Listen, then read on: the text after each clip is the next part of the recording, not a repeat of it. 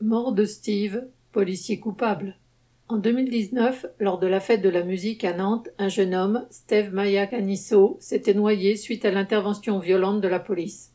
Finalement, malgré les efforts des autorités pour masquer leurs responsabilités à l'époque, le directeur du cabinet du préfet de Loire-Atlantique au moment des faits et le commissaire divisionnaire qui était chargé du dispositif policier pour cet événement viennent d'être mis en examen pour homicide involontaire. D'autres inculpations ne sont pas exclues.